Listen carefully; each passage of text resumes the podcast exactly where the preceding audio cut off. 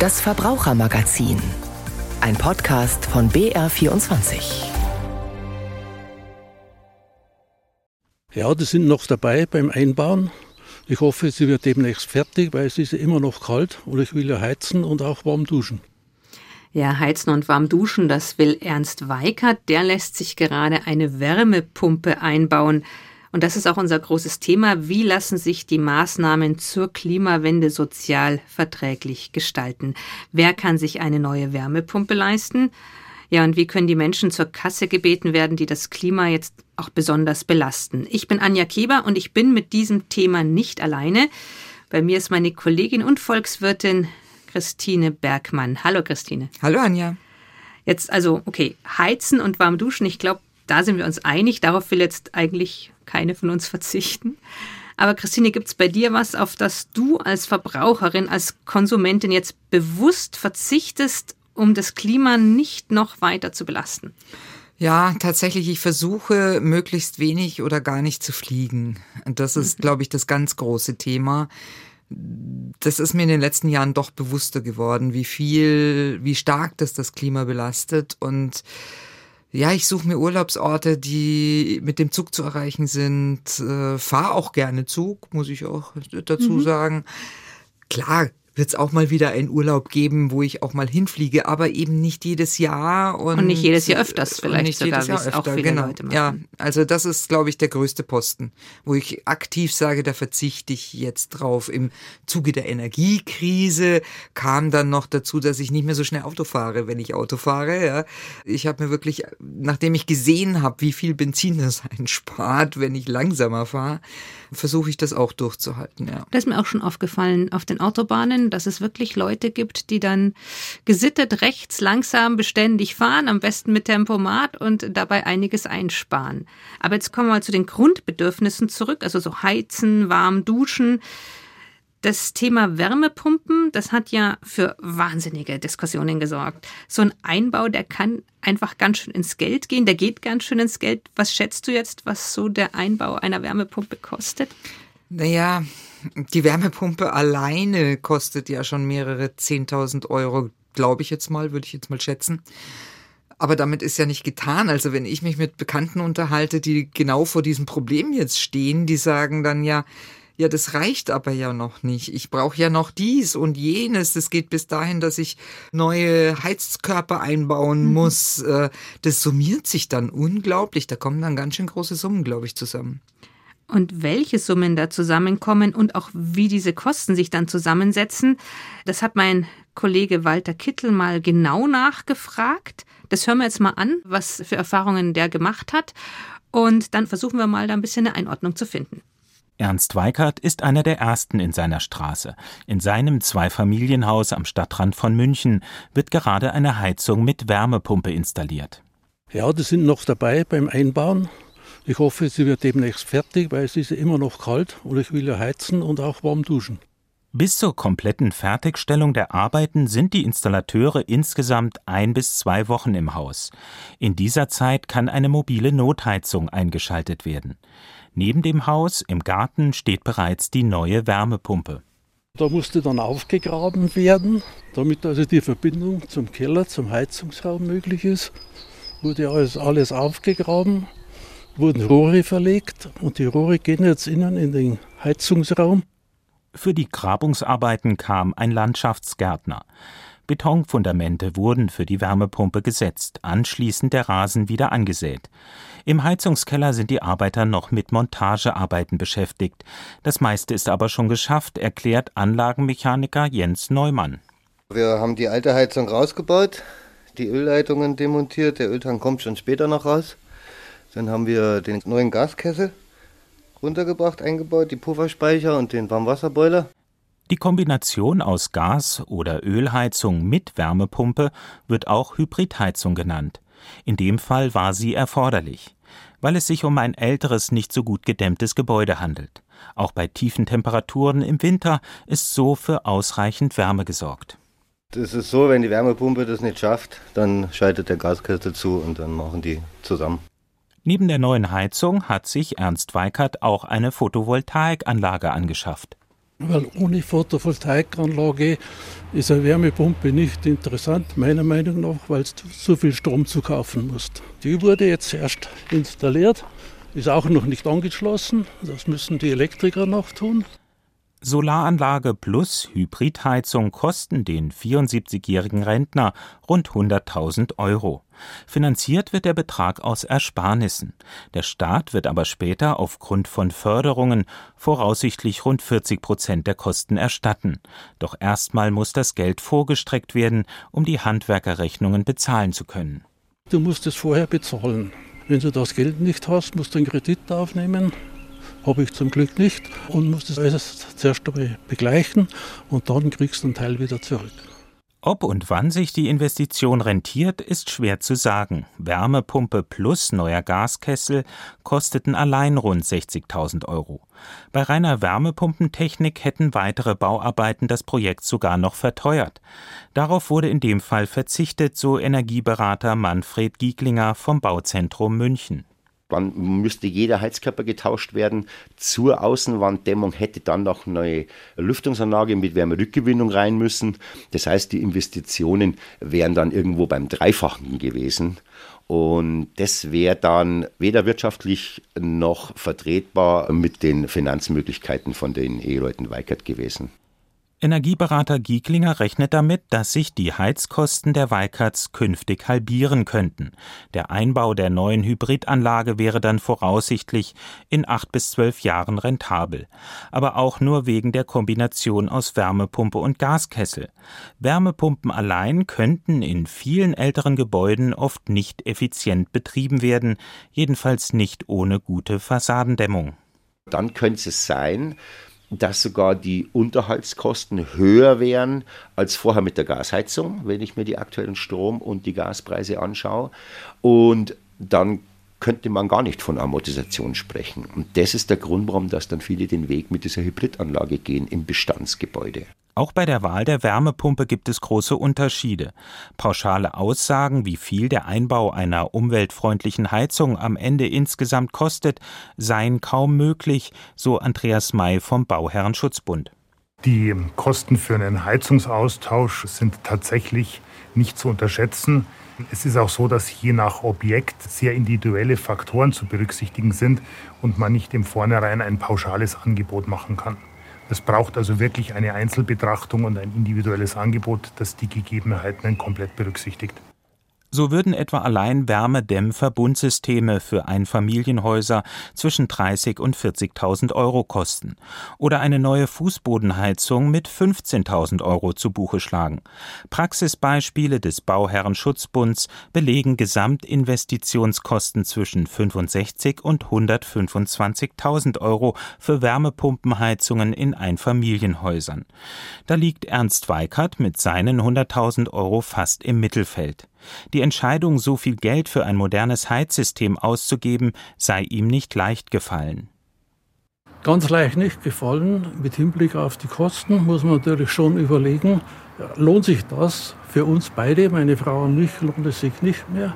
Allerdings habe ich eine Tochter und zwei Enkelkinder, für die wird es sich einmal lohnen. Und dann haben die eben ein modernes Heizsystem, hoffe ich jedenfalls, das mindestens 20 Jahre hält und dann müssen die selbst weiterschauen. Christine, wir haben gerade gehört, der Einbau einer solchen Wärmepumpe, der kann 100.000 Euro kosten. Also 100.000 Euro für eine neue Heizung. Das ist wahnsinnig, wahnsinnig viel Geld. Wird das irgendwie abgefedert? Gibt es da irgendwas? Gibt es da Unterstützung? Wie kann man damit umgehen? Also in dem Gesetzentwurf stehen tatsächlich einige Unterstützungsmaßnahmen drin. Das geht von Förderung, die direkt gezahlt wird, also so und so viel Prozent, die man dazu bekommt, bis hin zu hm, günstigen Krediten, die dann, schätze ich mal, über die KfW laufen werden. Es gibt auch die Möglichkeit für Menschen, die sich's gar nicht leisten können, dass sie sich befreien lassen von dieser Umstellung der Heizung muss man allerdings beantragen. Das ist also schon wieder mit Behördenaufwand verbunden. Also es gibt schon ja, Ideen, wie man das ein bisschen abfedert, aber man kommt nicht drum rum. Äh, kosten wird's auf jeden Fall. Die Kosten, die tragen ja die Eigentümer. kann das überhaupt spurlos an den Mieterinnen und Mieter vorbeiziehen? Oder müssen die jetzt auch mit solchen wahnsinnig gewaltigen Mieterhöhungen rechnen, damit sich's für die Eigentümer dann auch wieder rechnet? Weil ich meine, die müssen das ja dann bezahlen.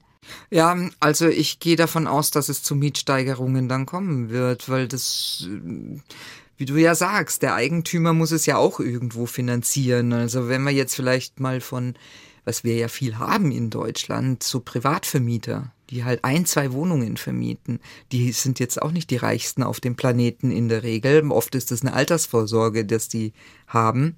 Die müssen auch schauen, wie sie die Kosten wieder umlegen. Und da gibt's auch schon viele Forderungen. Der Mieterbund hat sich dem schon angenommen, dieser Problematik, weil er befürchtet halt auch hohe Mietsteigerungen, denn das fällt unter die Modernisierungsumlage. Also da können die Eigentümer können acht Prozent pro Jahr auf die Miete draufschlagen, können das umlegen. Damit ist es in zehn Jahren ungefähr, so rechnet der Mieterbund vor, amortisiert. Mhm.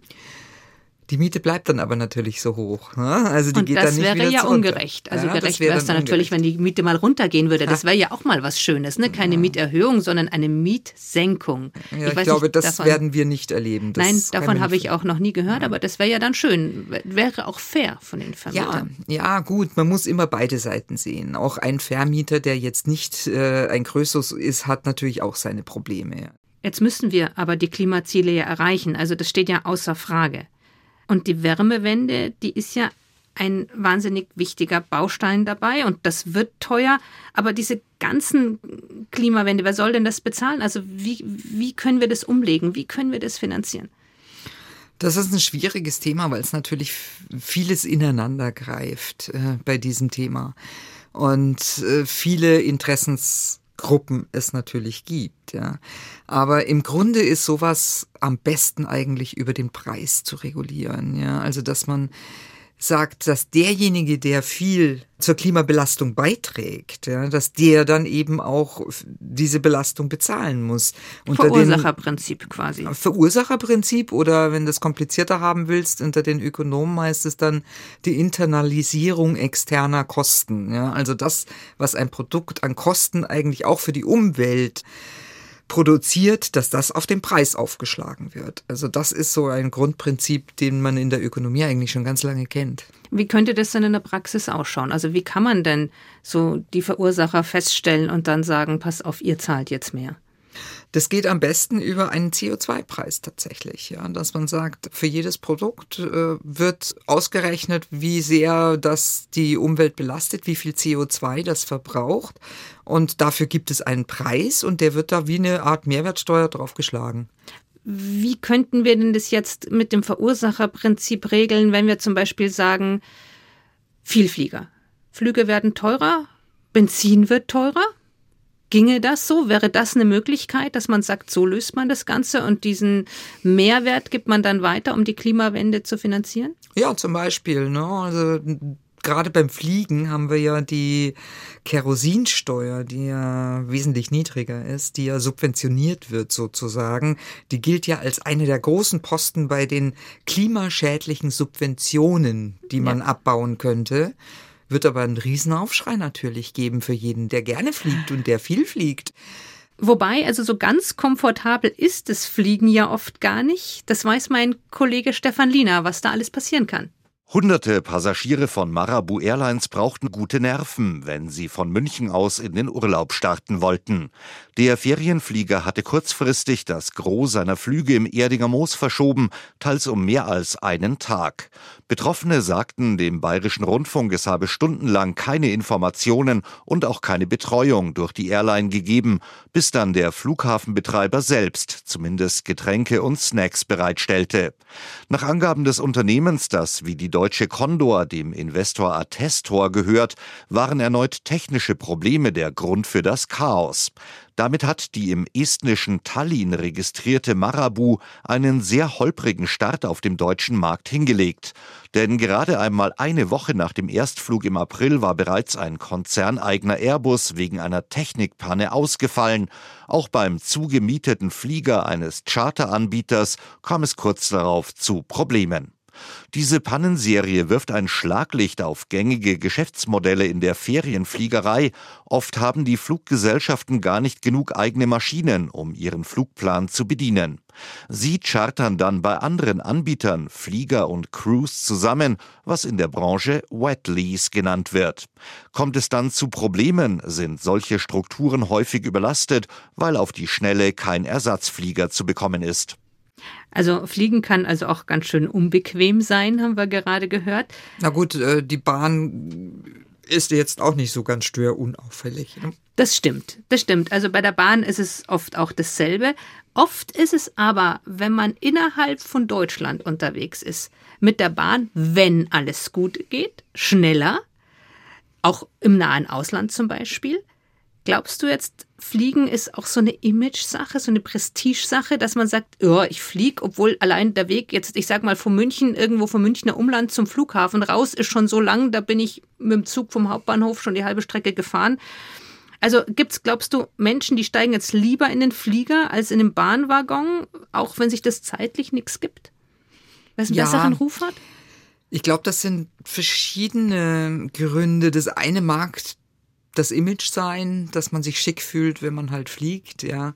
Es kann aber auch sein, dass einfach die Menschen diese Zeiten nicht so registrieren, ja. Dass die halt nur sagen, im Zug sitze ich vier Stunden und im Flieger sitze ich nur eine Stunde. Das Argument höre ich öfter. Mhm. Und sie berechnen diese Anfahrt einfach nicht mit Anfahrt, ein. Anfahrt, Wartezeit, man ja. muss erst durch den Check gehen. weil man halt auch mehr, das, ich glaube, man kann das psychologisch oder neurologisch auch, auch erklären, weil man halt immer in Bewegung ist, weil man immer zu einem anderen Ziel unterwegs ist, ja. Wenn man im Zug einfach die ganze Strecke am Stück hat. Wie ist es jetzt deiner Meinung nach? Ist es so, dass die Reichen das Klima weiterhin schädigen können, wie sie wollen, weil die sich ja leisten können, auch wenn es Benzin teuer ist, mit dem Auto über die Autobahn zu brettern, äh, wie sie wollen. Die können hin und her fliegen, auch wenn die Flüge teurer sind. Ist es tatsächlich so, dass die Reichen dann das Klima weiterhin mehr schädigen als jetzt Menschen, die nicht so viel Geld haben? Ich vermute, dass wir das nicht groß ändern werden erstmal. Es ist ja bewiesen, dass Menschen mit viel Geld, also die sogenannten Reichen, einen größeren ökologischen Fußabdruck haben, eben weil sie mehrere Autos haben, viel fahren, viel fliegen. Ähm, größere Häuser haben, die sie beheizen müssen, oft vielleicht noch einen Pool dabei das ist sicher so ein Punkt, dass man auch immer, es ist ja auch immer die Forderung, dass man sagt, die müssen stärker zur Kasse gebeten werden. Die Frage ist halt immer nur, wie man sie zur Kasse bittet. Das hört man immer wieder. Ich habe es auch neulich erst wieder bei einer Tagung in der Akademie für politische Bildung in Tutzing wieder gehört. Da kam auch wieder die Forderung Vermögensteuer. Ja, nehmt ihnen doch einfach nur das Vermögen ab und äh, steckt es in den Klimaschutz und dann wird das schon. Das ist so eine Argumentation, der ich nicht so ganz folgen kann, weil zum Beispiel eine Vermögensteuer überhaupt keinen erzieherischen Aspekt hat. Ja, also da, ja, dann zahlen sie die Vermögensteuer und trotzdem haben sie noch ihre zwei Autos. Deswegen glaube ich da nicht so sehr dran, zumal die ganz Reichen, die wirklich da überhaupt nicht drauf reagieren, auf irgendwelche Preisänderungen, wenn wir das jetzt teuer machen würden, da gibt's nicht so viele bei uns in Deutschland. Also von daher glaube ich tatsächlich, dass es eine Frage des Preises ist und der muss dann eben für manche Luxusdinge besonders stark steigen. Also ein CO2-Preis. Ein CO2-Preis, der, das sag ich jetzt mal, vielleicht gestaffelt werden könnte über den Luxus, den der Verursacher sozusagen hat. Ja, also man könnte ja durchaus sagen, ja, Langstreckenflüge sind jetzt ein Luxus, ja, und da schlagen wir einfach nochmal so eine Art Luxussteuer obendrauf. Der CO2-Preis würde aber wieder die Armen stärker belasten, weil die Reichen haben es ja. Ist es so? Ja, eigentlich ist es so, außer man macht es tatsächlich, dass man das staffeln kann. Ich weiß nicht, ob sowas geht. Grundsätzlich stimmt das so, aber es gibt ja ja Pläne, die in der Wissenschaft und auch bei vielen Politikern eigentlich ganz ähm, positiv aufgenommen wurden. Und zwar dieses Klimageld, was eigentlich ja auch geplant ist. Ist ein Vorschlag von, äh, vom Potsdam Institut für Klimafolgenforschung, der aber auch von anderen Wissenschaftlern schon eingebracht worden ist. Muss man sich jetzt vielleicht mal einen Moment konzentrieren, ist nicht ganz so einfach. Wir konzentrieren uns, okay, wir hören dir genau zu. Das ganze Geld, was eben über den CO2-Preis eingenommen wird, wird an die Bürger zurückgezahlt. Also der Staat hat davon nichts, sondern das bekommen die Bürger alle zurück. Aber, und das ist jetzt der Witz an der Geschichte, jeder die gleiche Summe. Also jeder Beispiel 500 Euro kriegt er zurück. Warum ist es jetzt gut? Warum kann das in der Verteilungsdebatte ein Vorteil sein? Ganz einfach so. Die, die Reichen oder Reicheren, die mehr verbrauchen, kriegen weniger zurück, als sie verbrauchen. Weil das ist ja ein Durchschnitt, was man zurückbekommt. Die, die nicht so viel Geld haben, verbrauchen auch wenig CO2 und kriegen damit mehr zurück, als sie gezahlt haben. Von daher hast du eine Verteilungswirkung, dass die Reicheren stärker belastet werden als die Ärmeren. Und das ist eigentlich ein ganz charmanter Gedanke. Ist das politisch denn schon geplant? Also es steht zumindest im Koalitionsvertrag drin, dass das kommen soll, wird auch immer wieder drüber gesprochen. Es heißt immer, dass es Umsetzungsschwierigkeiten gibt, weil es in Deutschland immer noch kein Instrument gibt, um Bürgern direkt Geld auszuzahlen. Das hatten wir schon mal dieses Thema, als es um die Energiehilfen ging. Es heißt immer im Finanzministerium, man sei dran, ein Instrument zu entwickeln. Warum das wirklich so lang dauert, verstehe ich nicht wirklich. Also im Ausland geht das auch, in anderen Ländern mhm. funktioniert sowas. Nur bei uns irgendwie nicht. Es wird dann immer wieder auch mit dem Datenschutz argumentiert. Aber Kritiker sagen da ganz klar, wo ein Wille ist, sollte eigentlich ein Weg sein und halten das für eine müde Ausrede. Dann hoffen wir doch, dass da mal was kommt. So schwer kann es eigentlich gar nicht sein. Heizen, Fliegen, Autofahren, es ging um den Klimawandel und um sozialverträgliche Maßnahmen, um die Klimawende eben zu stemmen. Vielen Dank an Christine Bergmann, die mir die Fragen beantwortet hat. Am Mikrofon war Anja Kleber.